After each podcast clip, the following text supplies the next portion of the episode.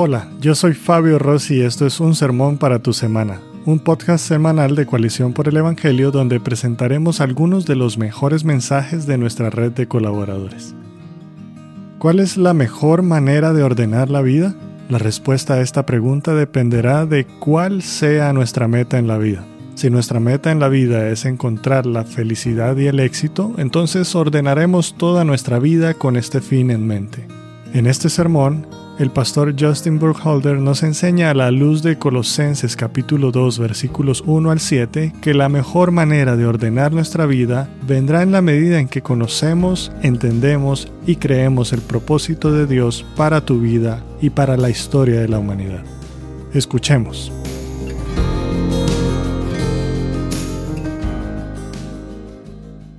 Colosenses 2, versículos 1 al 7 porque quiero que sepan qué gran lucha tengo por ustedes y por los que están en la Odisea y por todos los que no me han visto en persona.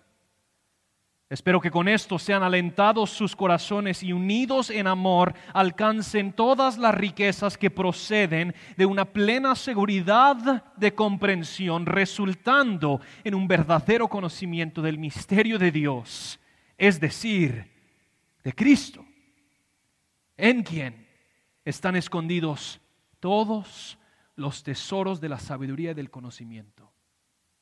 Esto lo digo para que nadie los engañe con razonamientos persuasivos. Porque aunque estoy ausente en el cuerpo, sin embargo estoy con ustedes en espíritu, regocijándome al ver su buena disciplina y la estabilidad de la fe de ustedes en Cristo. Por tanto, de la manera que recibieron a Cristo Jesús el Señor, así anden en Él, firmemente arraigados y edificados en Él, confirmados en su fe, tal como fueron instruidos, rebosando de gratitud. Padre, venimos humildemente ante tu palabra sabiendo, Señor, que de nada vale reunirnos para escuchar las palabras de Justin. Pero que tu palabra, que has hablado desde la eternidad pasada sobre tu pueblo, es la única capaz de resucitar a muertos. Así que nos sometemos a tu palabra. Queremos obedecerla, entenderla y conocerla. Así que te rogamos, oh Dios, que tu palabra dé fruto en nuestras vidas el día de hoy. En el nombre de Jesús oramos. Amén. Ahora sí, pueden tomar su lugar. ¿Cuál es la mejor manera de ordenar y estructurar la vida? Cuál es la mejor manera de ordenar y estructurar la vida. Ahora, realmente cómo contestamos esa pregunta depende un poquito de tu meta. Si el propósito por el que tú consideras que nosotros como humanos vivimos es para obtener la mayor cantidad de felicidad, el mayor gozo, la, mayor em, belleza en este mundo, entonces vamos a ordenar y estructurar nuestra vida con ese fin. Pero realmente todos nosotros, aun si no nos hemos detenido para determinar cómo deberíamos ordenar y estructurar nuestra vida, todos nosotros estamos contestando esta pregunta todos los días. Todos estamos ordenando y estructurando nuestros días en, base a lo que nosotros consideramos ser más importante. Y toda civilización y sociedad se está estructurando para poder contestar de una forma u otra esta pregunta. Realmente por los miles y miles y miles de años de existencia, los seres humanos han estado persiguiendo una respuesta a esta pregunta. ¿Cuál es la mejor manera de ordenar y estructurar la vida? Este año tuve la oportunidad de leer una novela que se llama La Biblioteca de la Medianoche. Em, y la, novela em, es una premisa interesante. La idea es que, ahora de nuevo, es una novela, no, no, piensen que les estoy dando ahorita la doctrina de Iglesia Reforma ni nada así. Em, pero la novela, la premisa es que hay una biblioteca en un lugar intermedio entre la vida y la muerte. Y esta biblioteca está llena de libros y todos estos libros están contando las historias de todas las posibles vidas que tú y yo pudiésemos haber vivido. Y la historia gira en torno de una protagonista, una mujer que se llama Nora. Y Nora había llegado a estar tan desagradada e infeliz, angustiada, dolida, triste en su propia vida, que ella decidió quitarse la vida. Pero resultó apareciendo en esta biblioteca antes de pasar por completo a la muerte. Y se topó con la directora de esta biblioteca y la, la, directora le dijo que ella puede explorar todas las diferentes vidas que ella pudo haber vivido para ver si en una de ellas hubiese obtenido lo que ella tanto anhelaba. Entonces ella pasó de libro en libro, visitando las posibles vidas. ¿Y saben qué pasó? Resulta que en todas esas vidas, aunque habían cosas impresionantes, se seguía topando con la misma frustración las mismas cosas desagradables. Y la, conclusión a la que llega Nora al ir terminando el libro es que el verdadero gozo y la verdadera belleza en la vida consiste simplemente en existir. Que la vida es lo bello. Ahora, por un lado, aprecio la perspectiva, ¿verdad? Porque la vida en sí es, un milagro y a menudo nosotros no, ponemos atención ni apreciamos eso. Pero por otro lado, seamos sinceros, es un poquito decepcionante la conclusión. ¿Qué, ¿Qué, tipo de chiste oscuro nos está contando el universo, dándonos un deseo en nuestro corazón por tener algo más? Solo para que te diga, ah, pero realmente el gozo es simplemente existir. El hecho de que vives ahí, hacete feliz, complacido con el mero hecho de que vives. ¿Cuál es la mejor manera de ordenar y estructurar la vida? ¿Cómo nosotros, eh, cómo nosotros contestamos esta pregunta?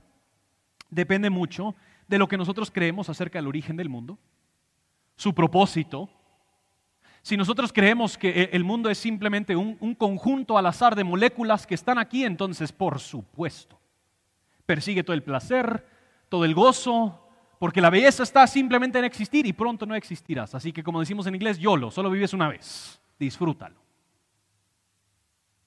La Biblia, al contrario, es, un libro imprescindible porque no simplemente se plantea la Biblia como un conjunto de enseñanzas religiosas acerca del mundo, sino que la Biblia se plantea a sí misma como la historia oficial del universo. Y plantea esta historia como una historia que tiene un autor.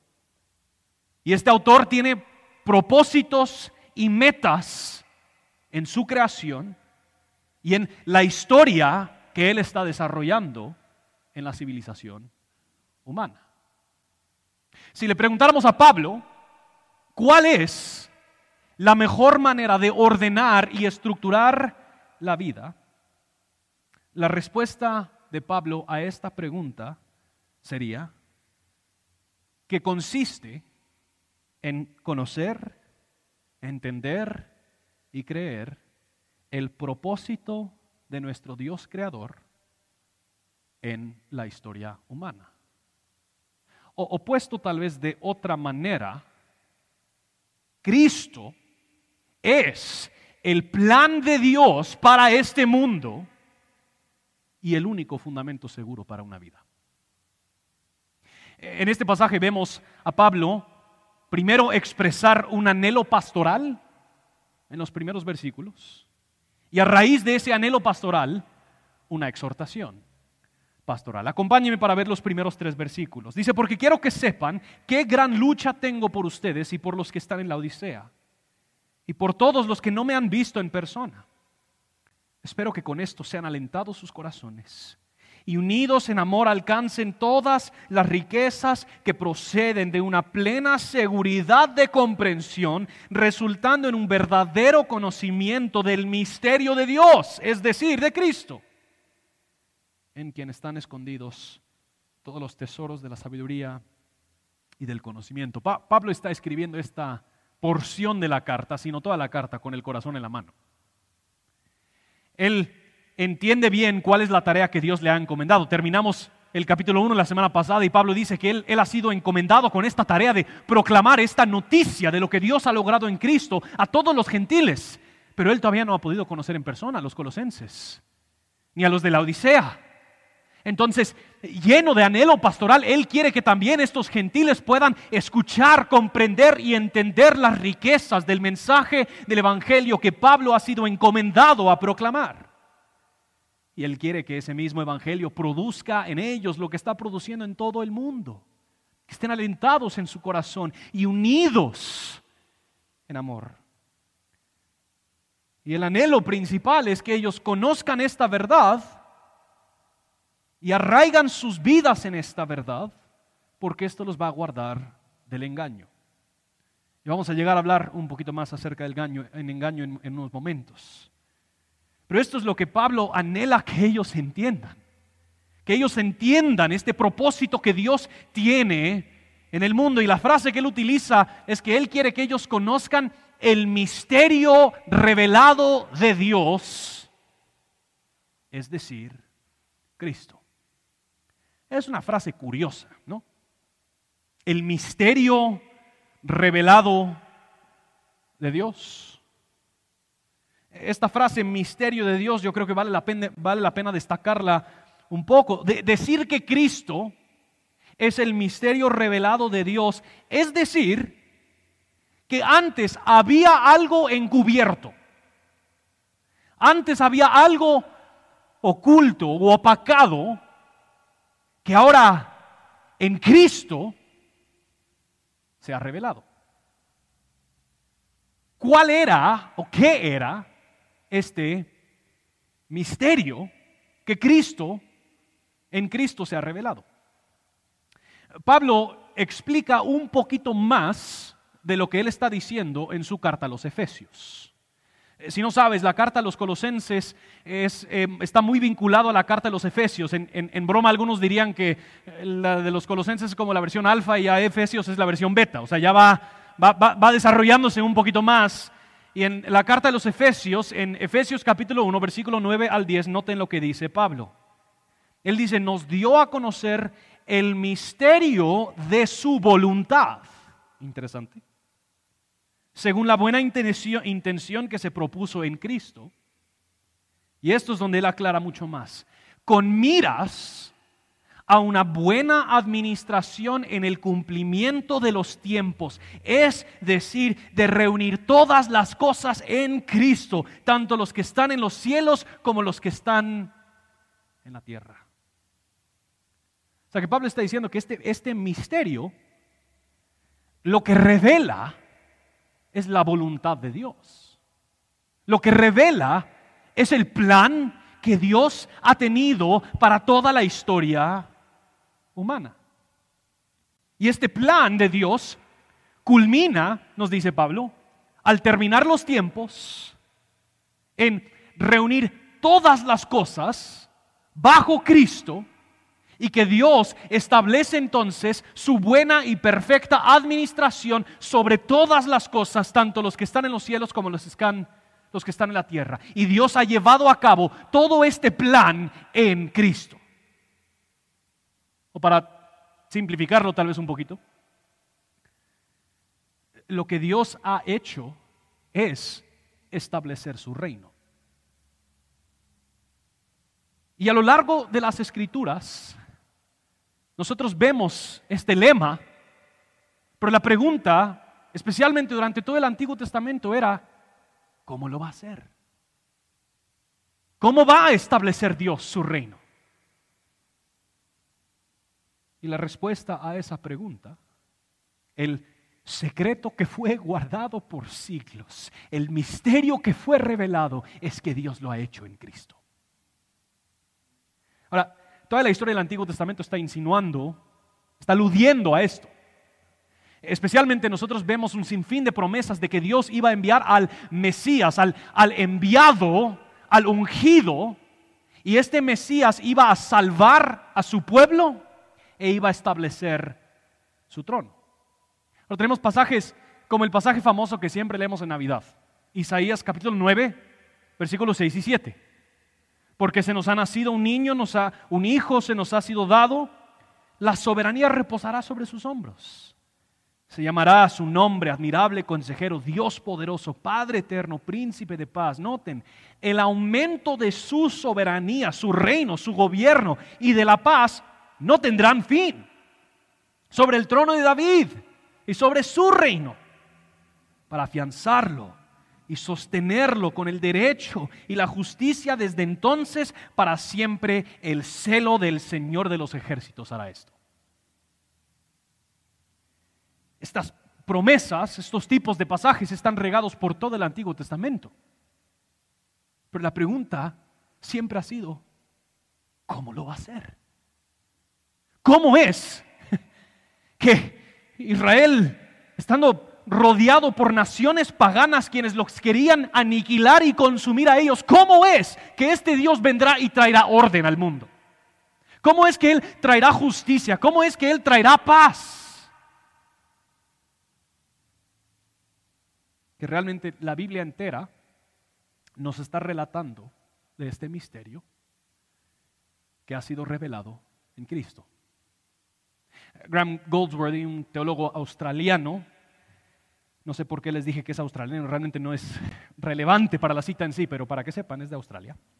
Eh, él, él dice lo siguiente, la historia de la redención no es simplemente un desarrollo gradual de las verdades del reino, un amanecer de la luz, sino más bien es una serie de etapas en las que se revela el reino y el camino hacia él. En cada etapa se expresan todos los ingredientes esenciales del reino, pero cada etapa sucesiva se basa en la primera hasta que se logra la plena revelación del Evangelio.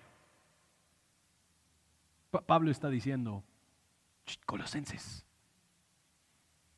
el misterio ha sido revelado el secreto se ha contado. Dios ha triunfado en la persona y obra de Cristo. Dios ha establecido su trono, Él ha establecido su reino y lo ha llevado a cabo en Cristo. Y el anhelo de Pablo es que estos colosenses lo sepan, lo conozcan. Ahora, esto es muy importante en el momento en que los colosenses estaban viviendo. Porque lo hemos mencionado un par de veces en la serie hasta ahorita. Si recuerdan, había una ocasión por la que Pablo escribe esta carta. Ellos estaban siendo seducidos por ciertas enseñanzas falsas. Noten lo que dice Pablo en 4 y 5. Esto lo digo para que nadie los engañe con razonamientos persuasivos. Porque aunque estoy ausente en el cuerpo, estoy con ustedes en espíritu regocijándome al ver su buena disciplina y la estabilidad de la fe de ustedes en Cristo. Están ellos siendo atacados por estas falsas enseñanzas que están intentando a darle otra interpretación por completo al mundo entero. Llena de, superstición, misticismo y Pablo le da gracias a Dios que hasta el momento no han cedido. Pero qué, qué amor de Pablo, ¿verdad? A, Pablo no simplemente le importa la salud física, material de los colosenses. El, el, que ellos entiendan la esencia del Evangelio y se permanezcan fiel a la esencia del Evangelio era absolutamente necesario para Pablo. Y por lo tanto, sin haberlos jamás conocido, les escribe esta carta para que ellos puedan comprender las riquezas del mensaje del Evangelio. Ya varios lo han mencionado, pero había en Colosas una especie de enseñanzas que eran supersticiosas, místicas, pero infusadas hasta cierto punto como con un legalismo judaizante. Estas enseñanzas se supone que se basaban en las visiones que probablemente algún gurú ahí en Colosas había tenido. Y él estaba viniendo a repartir estas enseñanzas. Y las enseñanzas eh, daban a entender que si tú sigues ciertos rituales y ciertas reglas severas con tu cuerpo, si em, evitas ciertos días festivos o ciertas comidas y si le rindes adoración a, los ángeles y a los poderes espirituales, entonces eso resultará en que podrás tener un conocimiento especial espiritual. O, tal vez puesto de otra manera, obtendrás, entre comillas, salvación. Y Pablo aquí está enfatizando el secreto del conocimiento de todas las cosas no se obtiene por medio de rituales severos o adoración a poderes espirituales, sino que Dios ya lo ha revelado en Cristo. En pocas palabras, Pablo está diciendo, no son reglas ni ángeles los que gobiernan este mundo. No son leyes humanas ni poderes espirituales los que gobiernan este mundo. No son presidentes, no son diputados, no son dictadores, no son gobiernos los que gobiernan este mundo. Dios ha revelado que Él gobierna este mundo mediante la obra y persona de Cristo. La gran diferencia, si se dan cuenta, entre las falsas enseñanzas que se estaban dando en Colosas y el mensaje de Pablo, era que en estas falsas enseñanzas, la manera en la que tú lograbas ese conocimiento especial, ese, entre comillas, salvación, era por todas las cosas que tú hacías. Tenías que hacer, hacer, hacer, cumplir con las reglas, cumplir con los rituales, ser severo con tu cuerpo, rendirle adoración de la forma correcta a estas personas. Y Pablo está diciendo, el mensaje del cristianismo nunca se ha tratado de lo que tú y yo podemos hacer. El mensaje del cristianismo gira en torno a lo que Dios ya ha hecho en la persona y obra de Cristo. Estas son buenas noticias. Especialmente en, los días que estamos viviendo. Vivimos en un mundo caótico, ¿no? ¿Quién pondrá orden. ¿Quién va a traer justicia? Vemos sistemas de salud colapsados. Vimos escenas horrorosas saliendo de Afganistán. Terremotos en Haití, huracanes, inundaciones en los Estados Unidos. Muchos de ustedes probablemente vieron por medio de la transmisión del ahora más famoso Aldo Dávila el lunes pasado, de la situación que el Congreso en Guatemala vivió. Si no lo vieron, me pareció sumamente interesante algo que uno de los diputados dijo, probablemente sin saber la totalidad de la verdad que él estaba proclamando. En, en pleno Congreso, donde habían denuncias gravísimas de corrupción descarada, insultos como de adolescentes. Este diputado se paró y citó un proverbio. Y el proverbio que citó dice, donde los impíos gobiernan, el pueblo gime. Ahora, Probablemente él estaba citando este proverbio para recriminar a sus contrincantes políticos, no dando a entender que él es parte de los impíos que están gobernando, sino que es que esos impíos están gobernando. Si me dejaran a mí y los no impíos gobernar, ya las cosas serían mejor. Pero es muy atinado lo que dijo. En el mundo entero ahorita, el pueblo está gimiendo. El mundo gime porque están decepcionados y desilusionados con gobiernos injustos, caprichosos, corruptos, sin saberlo el mundo entero. ¿Saben lo que anhela? Que el misterio sea revelado. Lo que anhela es la revelación completa del único gobierno justo, perfecto y recto que ha sido establecido por Dios en la persona y obra de Jesucristo. Pero hay una tensión en la revelación de este misterio. Porque este misterio no se ha revelado a todos. Pablo quiere que ellos alcancen las riquezas del pleno conocimiento de este misterio revelado, es decir, Cristo. En Colosenses capítulo 1, unos versículos atrás, Pablo dice, el misterio que ha estado oculto desde siglos y generaciones, pero que ahora ha sido manifestado a sus santos. O sea que aunque es un misterio que se ha revelado, es un misterio que no todos conocen hasta cierto punto el, reino que Dios ha establecido en la persona y obra de Cristo es un secreto a voces. Los santos, los que estamos en Cristo, ya sabemos el secreto del mundo.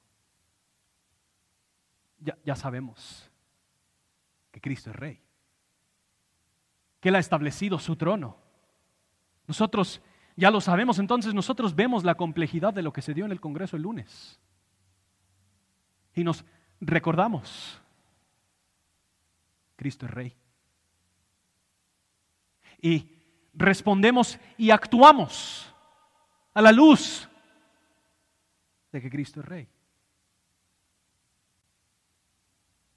Nosotros testificamos a este reino llevando a cabo vidas a la luz de que Cristo es Rey, que, estos santos responden ante la injusticia y la necesidad de este mundo a la luz de que Cristo es Rey. Incidimos en la política a la luz de que Cristo es Rey. Establecemos y manejamos empresas a la luz de que Cristo es Rey. Que hay un grupo de personas a lo largo del mundo quienes tienen este secreto. Y se les ha encomendado este secreto y en toda su existencia son agentes que proclaman ese secreto y viven a la luz de ese secreto revelado de que Cristo es Rey. Leslie Newbegin era un misionero británico que sirvió en la India, misiólogo. Lo explica así, él dice, el reino de Dios ciertamente está cerca. De hecho, Dios está activo en la historia pero su actividad está escondida dentro de lo que parece ser su contrario, el sufrimiento y la tribulación de su pueblo.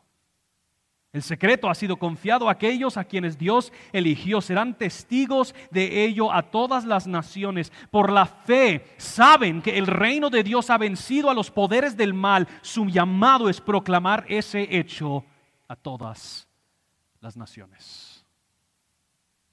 En una de cada tres o cuatro sermones eh, los otros pastores me permiten hablar de Narnia. Entonces, eh, pues ya han pasado dos o tres, así que, así que creo que es un buen momento. Em, si recuerdan, Narnia era una tierra que se encontraba bajo la maldición de la bruja blanca. Y la maldición resultaba en que siempre era invierno, pero nunca Navidad. Ahora, no sé si recuerdan cuando llega el, el papá San Nicolás, Santa Claus. Los hijos, los niños Pevensis están ahí en esta tierra con sus amigos y de repente aparece San Nicolás y está repartiendo regalos, lo cual da a entender que ha llegado Navidad. Entonces ellos un poquito confundidos también empiezan a ver que el pasto y las flores empiezan a brotar.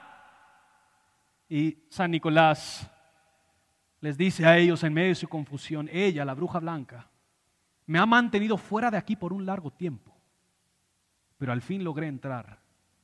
Aslan está en movimiento. La magia de ella se está debilitando.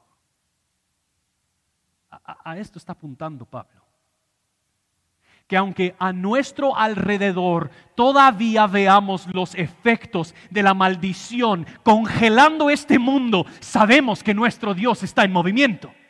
Sabemos que Él ha triunfado en Cristo. Entonces nosotros vivimos nuestra vida a la luz de esta verdad. Conocemos, abrazamos, atesoramos la verdad de lo que Dios ha hecho en Cristo. Este anhelo pastoral lleva a Pablo a una exhortación pastoral. Noten conmigo versículos 6 y 7. Por tanto, de la manera que recibieron a Cristo Jesús el Señor, así anden en Él firmemente arraigados y edificados en Él y confirmados en su fe, tal como fueron instruidos, rebosando de gratitud.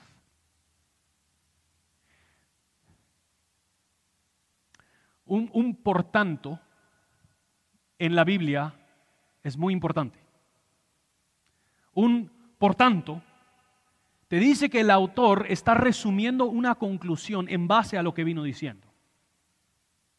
Entonces, lo que, Pablo quiere decir con este por tanto es en base a todo lo que yo les he escrito, de que este misterio se ha revelado en Cristo, ahora les exhorto y les exhorta a que de la manera en la que ellos recibieron a Cristo Jesús el Señor, que así anden en Él.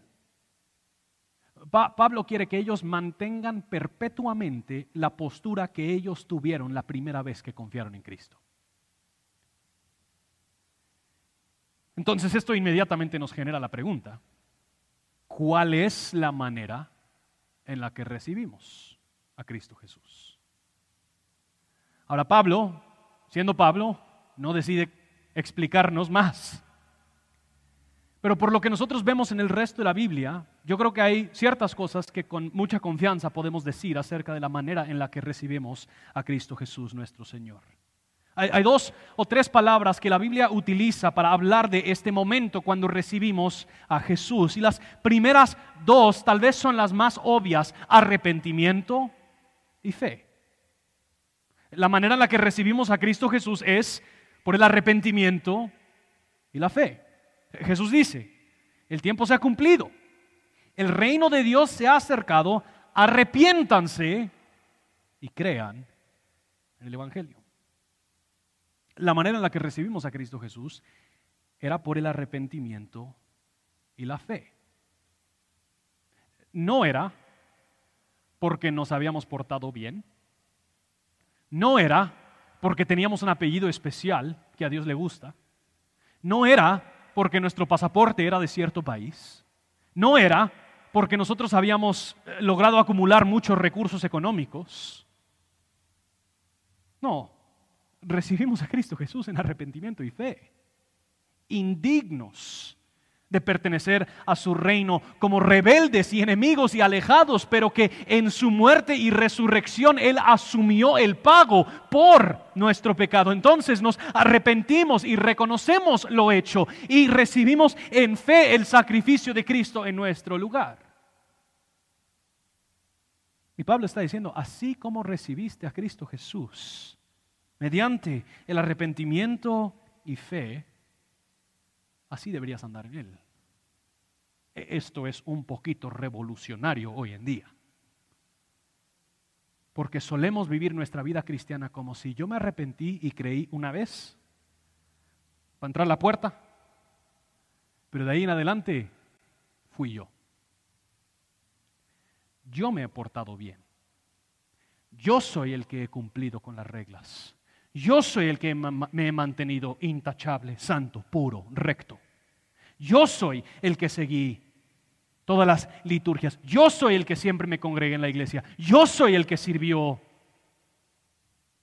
Pero, pero Pablo está diciendo, mis hermanos, les tengo unas noticias. La forma en la que se inicia la vida cristiana es la misma forma en la que se sostiene la vida cristiana así como recibimos a Cristo Jesús, anden en Él. Que, la vida cristiana no es una vida de acumular justicia por encima de los demás, la vida cristiana es una constante conciencia de mi profunda necesidad de ser salvado. Entonces, la vida entera del cristiano es una vida de arrepentimiento y fe, arrepentimiento y fe, arrepentimiento y fe. Cuando te levantas mañana, arrepiéntete y cree. Martes, igual. Miércoles, ya van viendo el patrón. Arrepentimiento y fe. Pero creo que hay otra palabra que identifica la manera en la que recibimos a Cristo Jesús. Y, y, probablemente esta palabra podría ir incluida en la fe, pero yo creo que es digno de tratarlo por aparte. Otro aspecto de la manera en la que recibimos a Cristo Jesús es en sumisión a Él. A, a menudo cuando hablamos de la manera en la que recibimos a Cristo Jesús, solemos pensar en su función mesiánica de Salvador.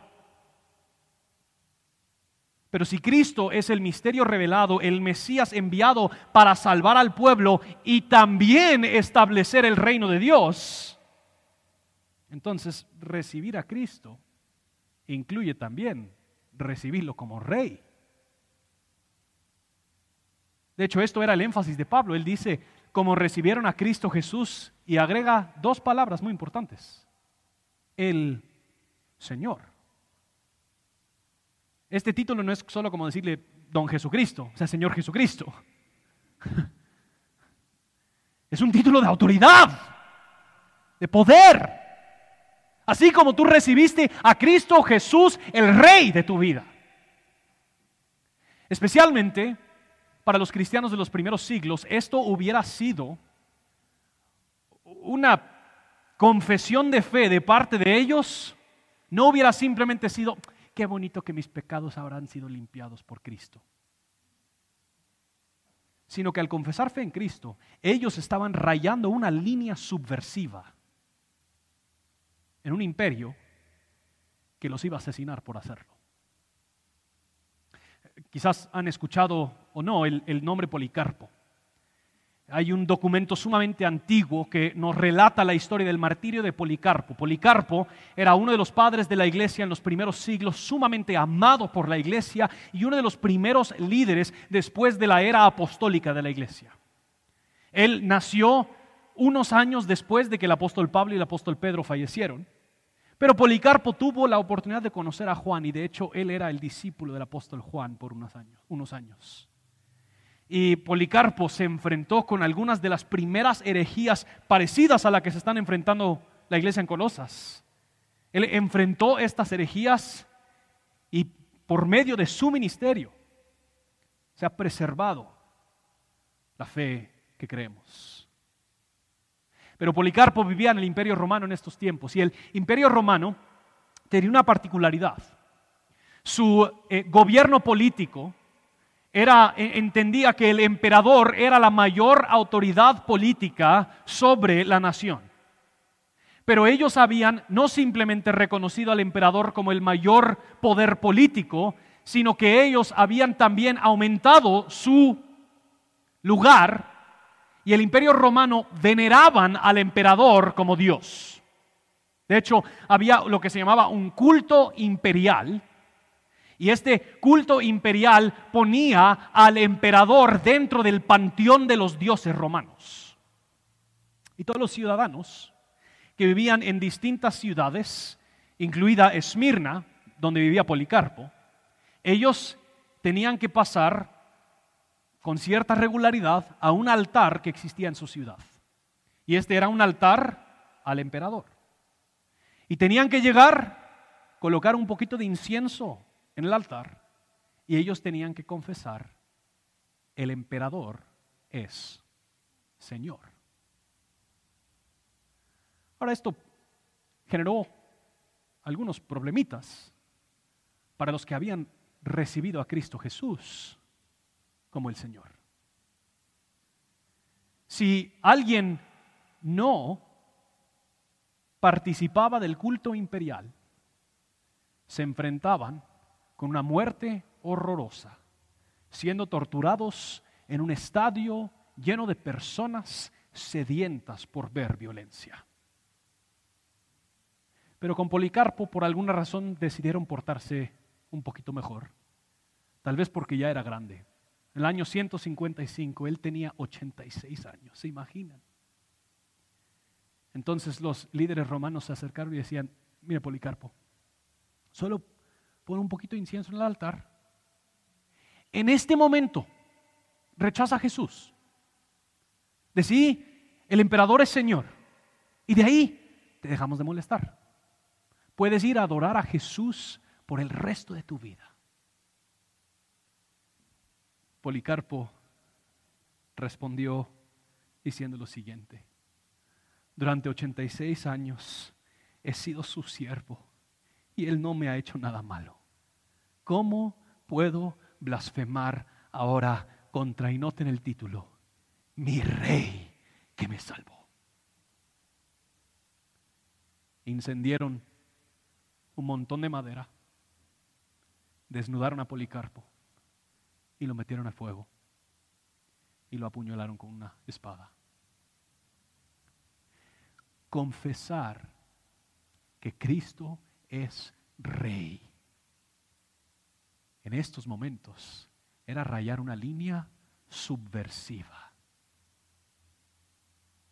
Estos tipos de vidas solo resultan con la plena convicción y seguridad que lo que Dios ha hecho en Cristo es cierto, que Cristo es rey. Y Pablo cierra diciendo, si todo esto es cierto, entonces tu vida entera debería ser reordenada a la luz de esta verdad. Arraiga tu vida entera en Cristo. Edifica tu vida entera en Cristo, que en esta vida puedes enfrentarte con toda índole de enseñanzas falsas y erradas. Pero tú, cristiano, enfócate en Cristo, porque Cristo es el secreto que Dios ha revelado para este mundo. Arraigate en Cristo, edifícate en Cristo, sumérgete en Cristo, sométete a Cristo.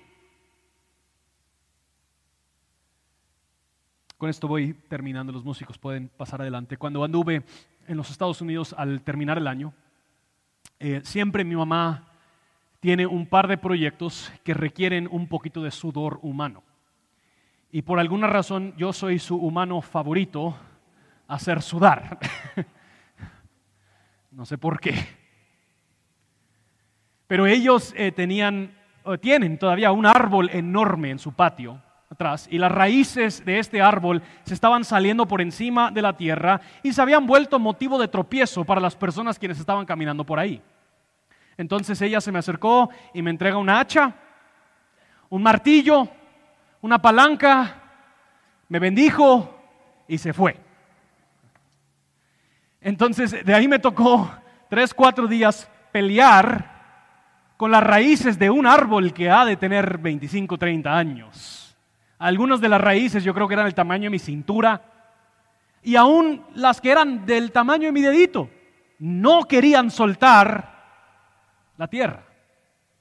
Un árbol fuerte y maduro tiene raíces que están profundamente arraigadas en la tierra.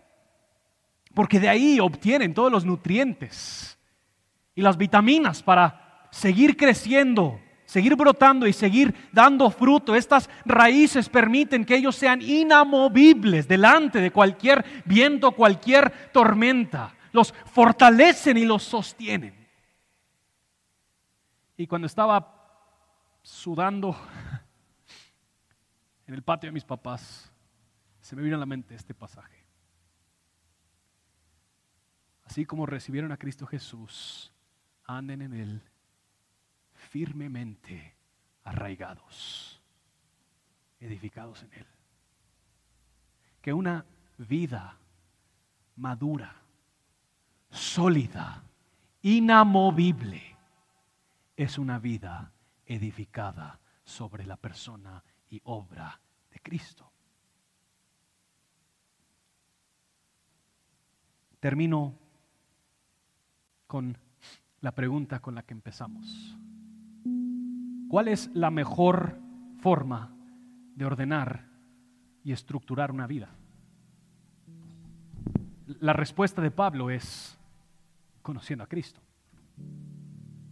Porque Él es el, gran secreto del plan de Dios y el único fundamento seguro para nuestras vidas. Entonces, si dices tú creer esta verdad, esta noticia, este hecho, ¿cómo es que tú vives a la luz de esta verdad? Si Cristo es rey, esto es una verdad que no solo cambia los domingos. Cristo no es simplemente rey sobre los domingos. Él es rey de lunes a sábado. Si Cristo es rey, ¿cómo entras al trabajo mañana? Si Cristo es rey, ¿cómo deberías criar a tus hijos? Si Cristo es rey, ¿cómo llevas a cabo un noviazgo? Si Cristo es rey, ¿cómo usas tu tiempo libre? Si Cristo es rey, ¿cómo es que esto cambia? ¿Cómo ves tus afanes y tus preocupaciones? Si Cristo es rey, ¿cómo te enfrentas con el sufrimiento? Si Cristo es rey, ¿cómo manejas el conflicto? Si Cristo es rey, ¿cómo respondes a los que te insultan, los que te maltratan? Porque les cuento el secreto, mis hermanos y hermanas. Cristo es rey. Dios ha triunfado sobre todos los poderes de este mundo en la persona y obra de Cristo. Y Él reina hoy y para siempre.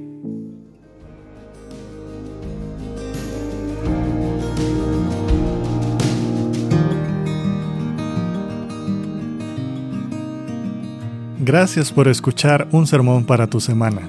Si deseas más recursos como este, te invitamos a visitar nuestra página web coaliciónporelevangelio.org. Hasta la próxima.